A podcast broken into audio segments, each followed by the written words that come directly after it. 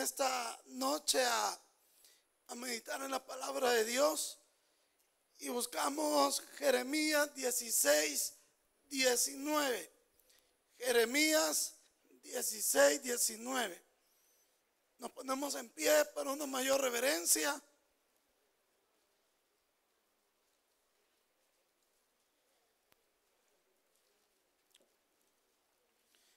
El tema de la predicación es en el tiempo de la aflicción. En el tiempo de la aflicción. Así que dice la, la, palabra del Señor, oh Jehová, fortaleza mía y fuerza mía y refugio mío en el tiempo de la aflicción. A ti vendrán naciones desde los extremos de la tierra y dirán, ciertamente mentira poseyeron nuestros padres, vanidad, y no hay en ellos provecho. Señor, en esta noche venimos a pedirte que nos hables a través de tu palabra, a que nos fortalezcas a través de ella.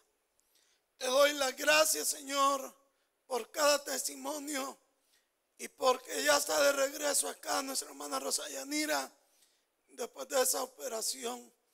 Te pedimos que bendigas a todo este pueblo, que creamos, Señor, ciegamente en ti, en tus promesas, para poder ver tus proezas. En el nombre de Jesús, amén y amén. Pueden sentarse, por favor.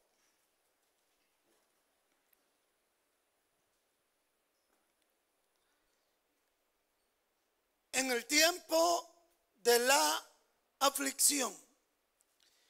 Ustedes saben que la vida se compone como los libros.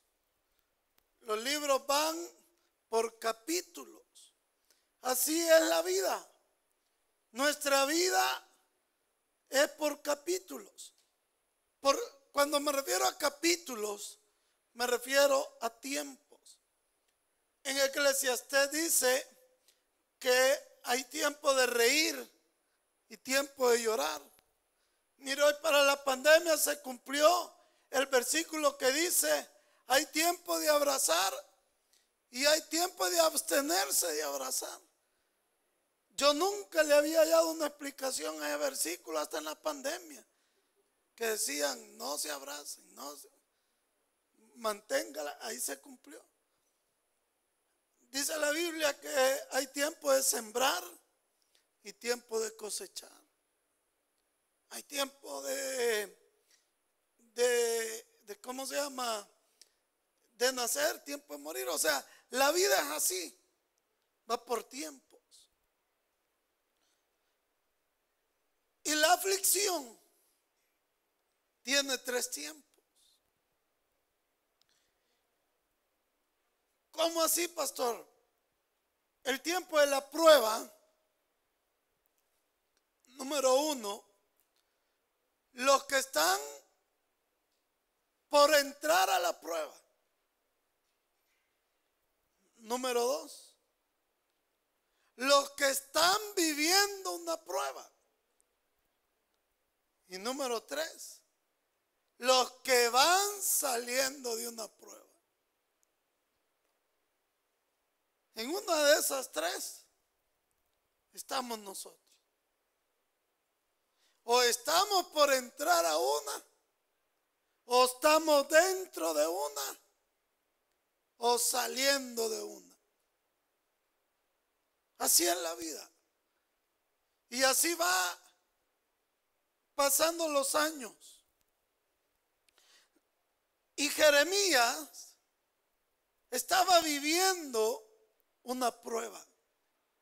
O sea, Jeremías no estaba por entrar, ni tampoco estaba saliendo, estaba en el mero ojo del huracán. Estaba pasando por el fuego. Estaba pasando por, por los peores años de su vida.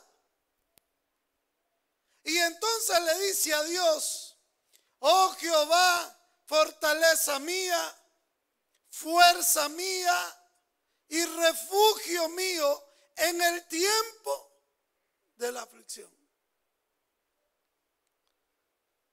A ti vendrán naciones desde los extremos de la tierra y dirán, ciertamente mentira poseyeron nuestros padres. Porque hay un arma poderosa que tiene Satanás contra los cristianos.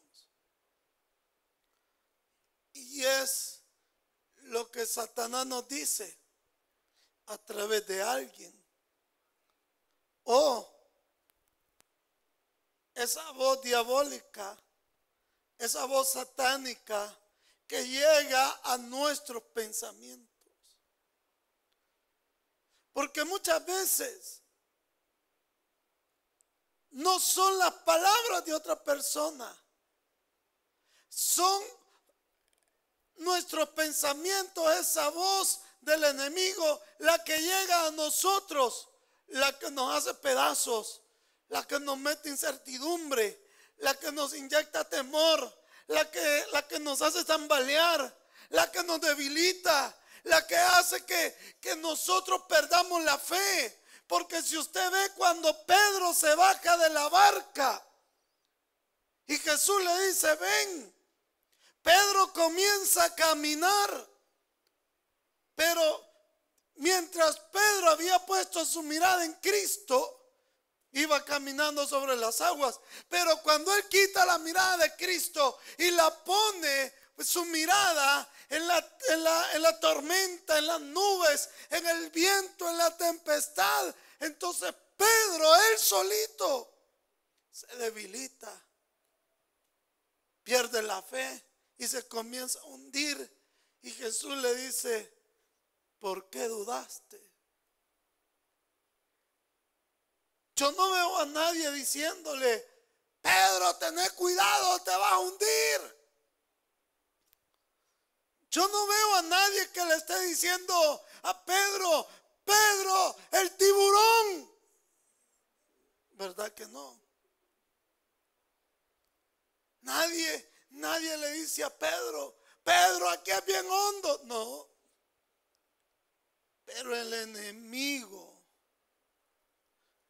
llega a su pensamiento y le comienza a decir, mira las nubes, mira el viento, mira la tempestad, mira el mar picado. Picado le van a hacer a él allá en el fondo del mar por Bayunco. Y se comienza a hundir.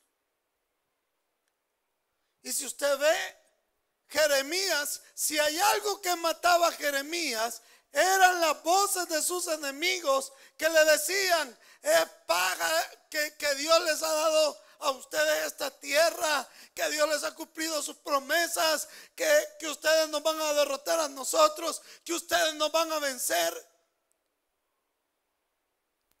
Y eso afectó la fe y el corazón de Jeremías. Pero los hijos de Dios debemos de entrenarnos los hijos de Dios debemos de tener claro que nosotros no escuchamos la voz de nuestros enemigos, que nosotros no escuchamos la voz de nuestros pensamientos, que nosotros escuchamos solamente la voz de Dios que habla nuestro corazón, la voz de Dios a través de su palabra, la voz de Dios que va a traer victoria sobre cada uno de nosotros. Amén, iglesia. Yo todos tullidos lo siento esta noche. Quizás aquí hay un montón de Pedros ahora que ya están hundiendo. A su nombre. Es que son los hombres, parece que venimos hoy a los cultos. Cultos de hombres vamos a poner aquí. Porque estas hermanas en la casa bien gritan y aquí no gritan. Allá oigo yo que le grita la hermana Dora al hermano Roberto y aquí ni cantarla hoy. Amén, iglesia. Diga conmigo, con el Señor no me voy a hundir. ¿Lo cree? Dígalo más fuerte. con el Señor, no me voy a hundir. Porque voy a oír la voz de Dios y no de mis enemigos. Dele un aplauso a Cristo.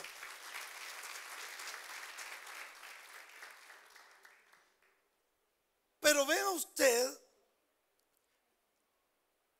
que en el tiempo de angustia, dice Jeremías, Jehová es mi fortaleza. ¿Y qué es la fortaleza? La fortaleza era eh, como una columna. Bueno, en realidad era una columna. Las más gruesas. Muchas veces estaban así en cada esquina o estaban en las esquinas y digamos a la par de la puerta. Ahí se levantaba como una torrecita. Y esa fortaleza hacía la función de columna. ¿Y qué función hace la columna en una casa? ¿Qué función hace la columna en un edificio? ¿Qué función hace la columna en su mismo cuerpo? ¿O no sabía usted que tiene columna? ¿Cuántos sabe que tienen una columna de años? bien grande. ¿O no? Más de 50. Una gran columnota. Si nosotros no tuviéramos columna, no pudiéramos caminar, no nos pudiéramos parar. Porque la columna, que es la fortaleza, es lo que sostiene la edificación. Entonces, ¿qué es lo que Jeremías está diciendo? Jehová es quien me sostiene en el tiempo de tribulación, en el tiempo de angustia. Jehová me sostiene. Y se lo voy a comprobar. Vámonos a 2 Samuel 2.22. Y le voy a, bueno, vamos a aprender algo esta noche todos.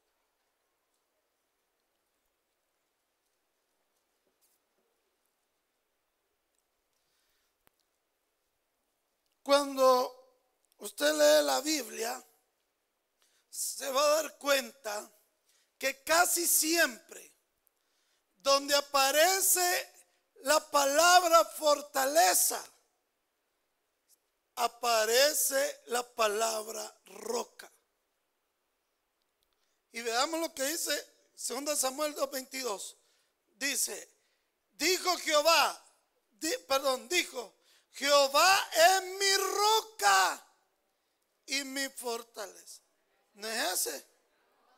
Bueno, y, entonces, ¿cuál es?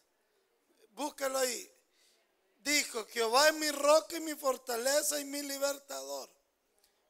Primero es Samuel 2.22, miren si es ese. Es verdad.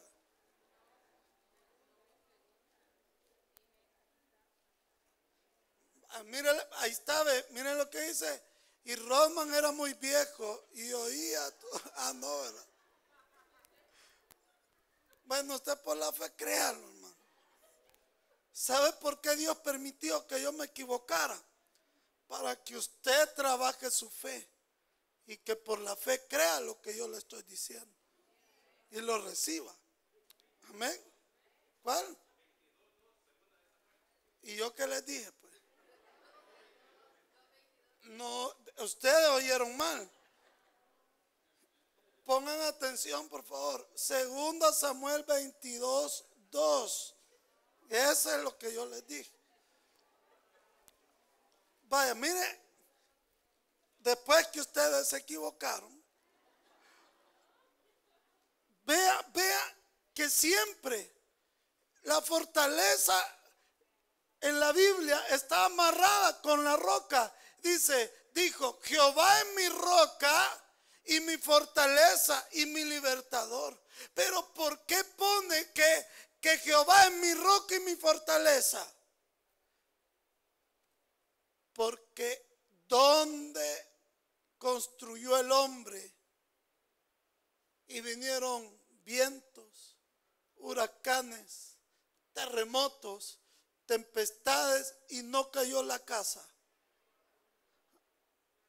¿Sobre qué? Sobre la roca.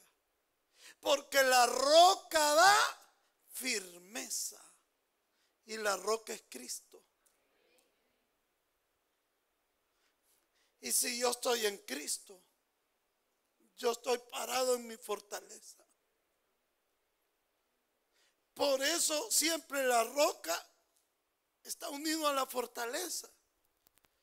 Porque si hay un buen fundamento, si hay una buena roca, esa edificación se va a sostener a pesar de los vientos, huracanes, terremotos.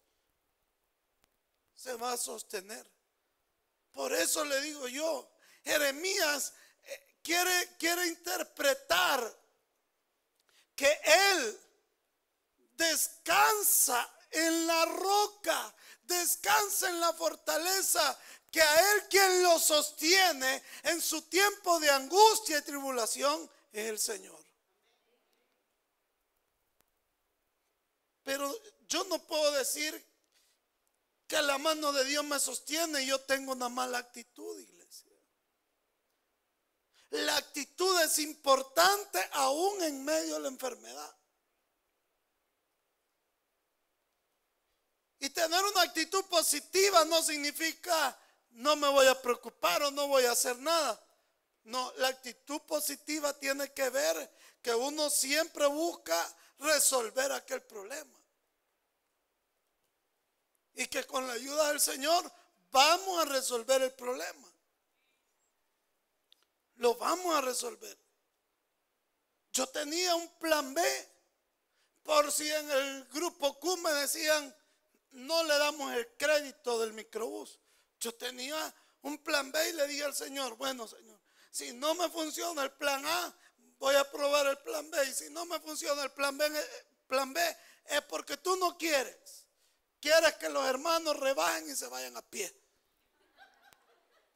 Pero Dios me dijo, no, pobrecito, los hermanos a la primera cambio nos lo dieron. Pero, ¿qué le quiero decir? Buscando cómo resolver el problema. Antes del invierno, ya estamos trabajando en, el talud, buscando resolver el problema, que cuando llueva no nos vuelva a afectar y no estar con aquella angustia. ¿Sabe cuánto gastamos en plástico el año pasado? 800 dólares en rollos de plástico. Y en cada invierno me voy a estar echando 800 dólares. Y 800 dólares. Y con aquello de que, hay que cambiar el plástico tres veces en el invierno. Porque eh, el sol eh, el, plástico. La, la pita ahí la revienta. Entonces, buscando resolver. Pero nosotros sabemos que a pesar de que viene el invierno, todo eso, este lugar lo sostiene el Señor. Nuestra vida la sostiene Dios porque estamos parados en la roca. Por eso dice el corito, nada, no nada me ha de mover porque estoy parado en la roca que es mi Señor Jesucristo. Amén. Gloria a Dios. Fíjense que cuenta una historia de un alpinista que fue a escalar el, Aconcagua. Y él pues decidió subir y ya estando arriba, el hombre perdió el equilibrio y se viene montaña abajo.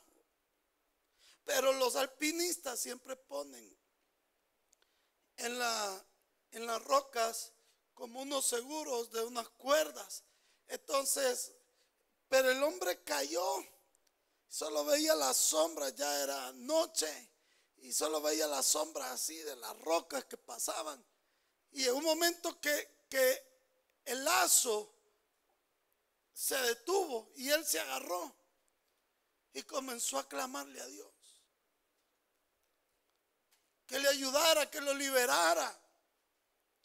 Y Dios le dijo, ¿crees en mí? Soltate de la cuerda. Pero acuérdese que en lo oscuro. Y él, pues sí, guindado ahí como que era murciélago.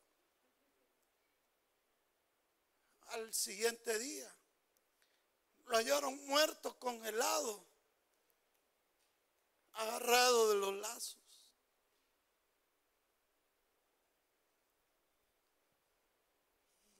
Y los que llegaron al amanecer, porque recuerde que le dijo Dios, si confías en mí, soltate.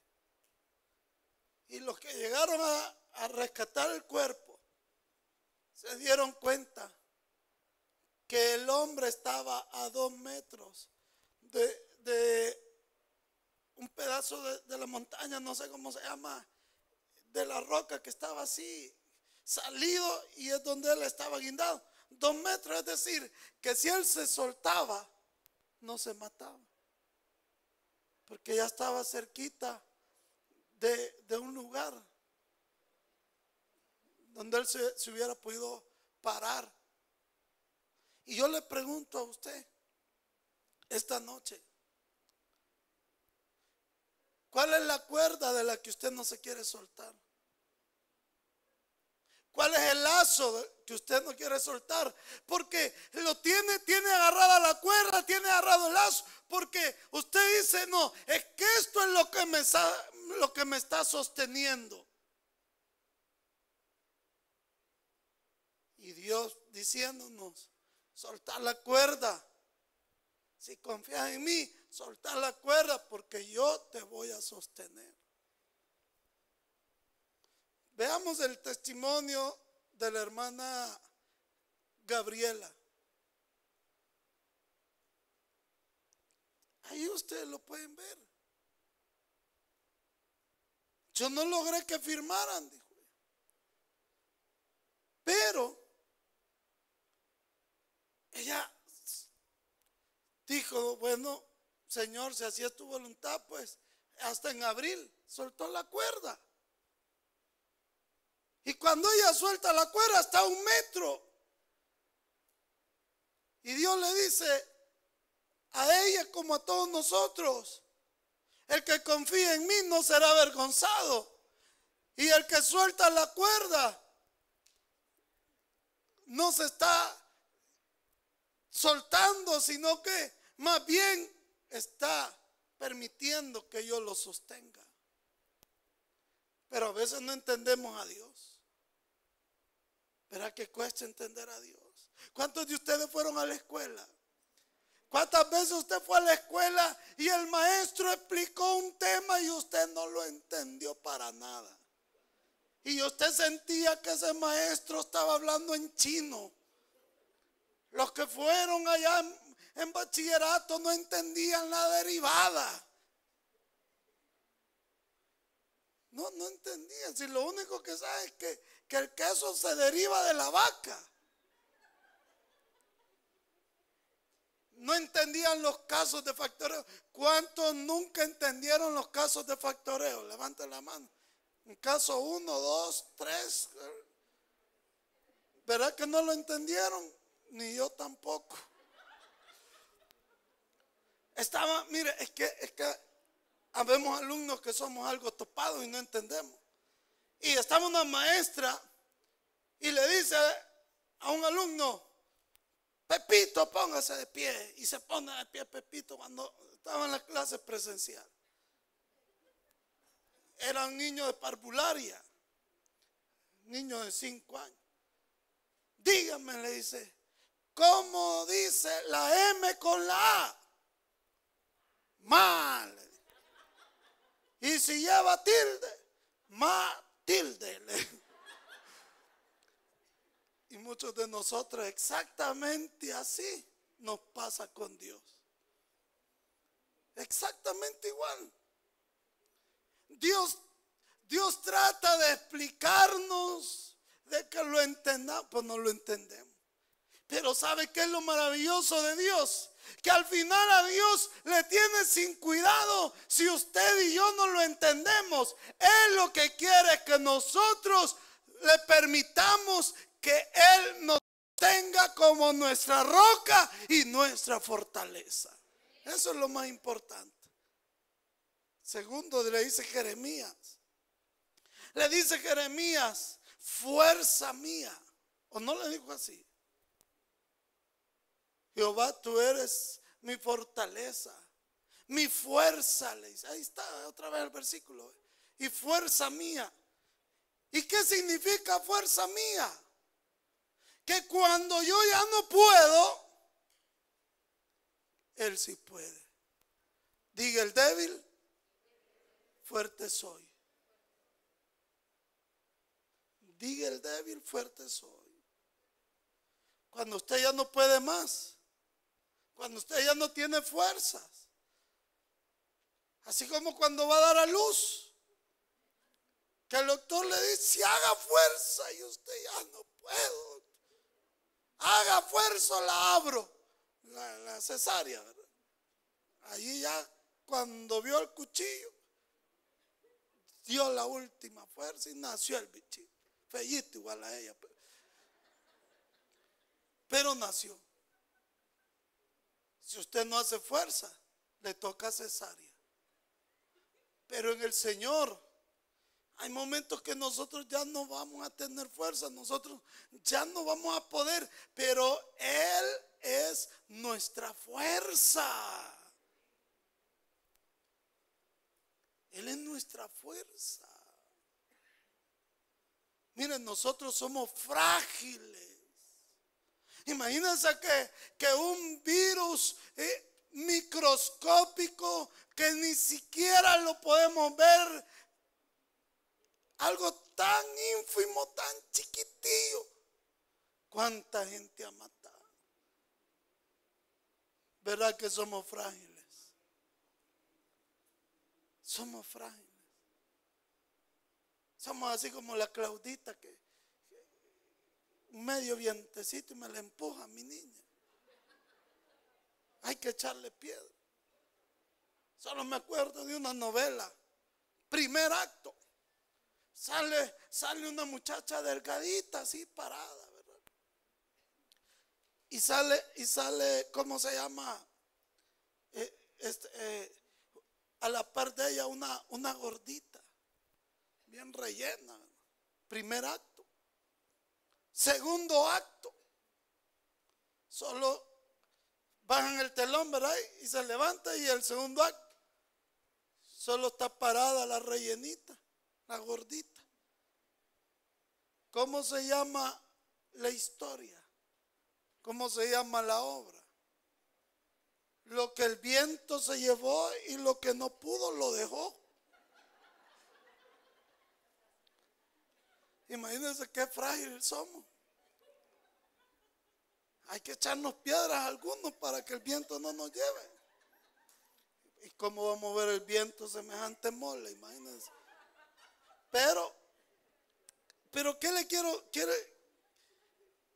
le quiero decir? Que, que hay momentos que nosotros nos volvemos frágiles. Somos susceptibles. Imagínense que una señora de donde el bus la dejaba, como que vivía aquí en Crediza, de donde el bus la dejaba a donde ella vivía, el pasaje era así, en una pendiente. Y entonces ella comenzó a notar que cuando llegaba a la casa, llegaba cansada. Porque ustedes se han fijado que ahí en Crediza, allá por donde está la iglesia y los testigos de Jehová, así para arriba, ahí no suben buses. Entonces la hermana por ahí vivía. en esa calle principal, ahí por el triangulito. Entonces, donde la dejaba a las nueve, ahí por la farmacia, hasta allá. Ya comenzó a notar que llegaba cansada. Entonces un día fue a pasar consulta y le dijo al doctor, fíjese doctor, que yo he notado que donde me deja el bus y comienzo a caminar la pendiente para mi casa, llego bien cansada. ¿Y usted qué me recomienda? Yo lo que le recomiendo es que agarre un taxi que la deje enfrente de la casa. Así no se va a cansar y no va a caminar. ¿Cuántos de nosotros hemos venido cansados esta noche? De problemas, de un matrimonio que parece un infierno, de unos hijos que no hacen caso, de unos hijos que no, no les entra la matemática que el profesor le está explicando una vez y le pregunta, niño, dos por uno, oferta, dice el le, no le, entonces venimos cansados de trabajar tanto y, ganar poquito y que no nos alcanza, que mire, me robaron el teléfono, que mire, me abrieron la cartera, que, que mi marido sigue de bolo y estamos cansados. Pero cuando venimos cansados, hay un versículo en Isaías 40, 29 que es para usted esta noche. Isaías 40, 29.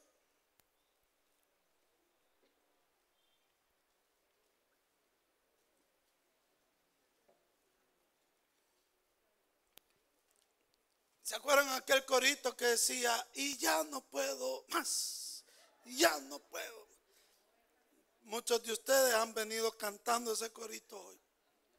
Pero cuando usted canta ese corito y ya no puedo más, lee este versículo que dice, Él da esfuerzo alcanzado y multiplica las fuerzas al que no tiene ningunas, porque de Dios viene nuestra fuerza. Diga el débil, fuerte soy.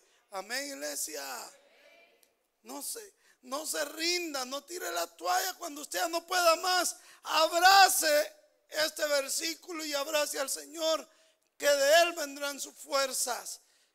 Y dijo también Jeremías, Jehová, fortaleza mía, fuerza mía. ¿Y qué más le dijo? Y refugio mío en el tiempo de la aflicción. En el tiempo de la aflicción. El Señor es mi refugio. Cuando yo me encuentro en peligro, el Señor es mi refugio. Cuando usted se sienta en peligro, refúgiese en el Señor. Hoy sí, primer libro de Samuel 2.2. No se vayan a equivocar, por favor, que ya no tengo tiempo para estar bromeando, para que estemos jugando, que mire que no era ese. Primero de Samuel 2.2. Dice, no hay santo como Jehová porque no hay ninguno fuera de ti y no hay refugio como el Dios nuestro. ¿Sabe una cosa? Que a mí me... Yo he ido a la embajada de Estados Unidos tres veces. Y, y, me ha dado cólera que las tres veces me han negado la visa. Porque yo nunca, pero nunca he tenido la más mínima intención de irme a vivir a Estados Unidos. De irme a refugiar allá porque, ay, yo mejor me voy a ir a vivir a Estados Unidos porque aquí ya no se le puede hacer nada, porque aquí la situación está dura, aquí uno no puede salir adelante. Permítame un segundito, el mismo Dios de allá, el mismo Dios de aquí y el que confía en Él no es avergonzado. Mejor, en lugar de irse a refugiar a Estados Unidos, mejor refugias en el Señor. Y entonces a mí por eso me ha molestado. Y le dije yo a Dios, Señor, no voy a volver a esta embajada, sino que el día que regrese voy a regresar con toda mi familia. La señal tuya va a ser que alguien me regale para las visas de todos. Y fíjense que el miércoles que fui a predicar a la tiendona, se me acerca una hermana que se llama Zoila y me dice, porque yo conté así sin gracia, que tres veces me la habían Y me dice, pastor, ¿y cuántos son ustedes? Toda su familia. Y me dice, vaya, cuando abran la embajada, que ya pueda ir a sacar, me avisa que yo le voy a pagar la visa de toda su familia la, suya, la de su esposa, la de sus hijas, para que vaya a solicitarla. Y yo me quedé y le digo, hermana, ¿sabe usted que yo le había pedido eso como señal a Dios? Y hoy estaba desayunando con el pastor Hugo Magaña, el, que vino el primer domingo del año, que va a estar con nosotros el 4, y me decía, pastor, y yo no, creo en eso, eh, mucho, pero me decía él, pastor, yo tengo una palabra de Dios para usted. Ajá, le dije yo, ¿cuál? Dice el Señor, que viene un tiempo donde usted va a viajar. Y que lo primero que Él quiere que usted haga es que usted siembre una campaña. Que escoja un pastor y que usted vaya y le siembre esa campaña. Y no solo va a ir usted, me dijo, va a ir con su familia. El pastor Hugo, y aquí hay un Dios que no, que, no eh, eh, sabe que no le estoy mintiendo. Entonces, yo voy a orar y yo le creo al Señor. Imagínense, cabal la señal que yo le pedí que me la van a pagar todas las la, visas. Y, hoy el pastor Hugo me dice eso. Y si fuera poco, me dijo él sin saber nada. Y Dios me dijo, es que yo le creí. Porque, y Dios me dijo que también va a ir usted con su familia a Israel. Pero él no sabe, dije. Lo que un día hablamos con el doctor Salinas, con la hermana Norma, él, no sabe de ese viaje que hemos hablado de, hacer. Pero, pero, ¿qué le quiero decir yo? Que nosotros debemos refugiarnos en el Señor, porque no, no dice ahí, pues, no hay santo como Jehová, no hay ninguno fuera de ti y no hay refugio como el Dios nuestro. Ahí hay gente que no quiere ni salir ni a la tienda porque el coronavirus, el coronavirus, y cuando viene a sentir ahí se enferma todo. Si la mejor protección es la que viene de parte de Dios, más fe y menos temor. Un niño le pregunta a su padre, papá, Satanás es más grande que yo. Sí, híjoles. Papá, Satanás es más grande que tú. Sí, híjole. Papá, y Satanás es más grande que Dios. No, hijo. Ah, entonces no le tengo miedo se quemó el mercado de Santana y solo la muerte y un, y un diablo que tenía no se quemaron. Y toda la gente ahí sorprendida porque el diablo no se quemó y, y la muerte tampoco. Y mire todo el mercado quemado. Y, esos dos volados no se queman. Y la gente así, ¿verdad? Sorprendida y hablando. Y los noticieros y las fotos en redes sociales que el diablo y la muerte no se habían quemado aquí, pero allá abajo se están quemando. Uno, dos. Ellos se sorprenden de que eh, el cachudo no se quemó, que la muerte no se quemó, porque no han visto y no han conocido las grandes maravillas de nuestro Dios Todopoderoso. Vamos a orar, iglesia. Gloria al Señor.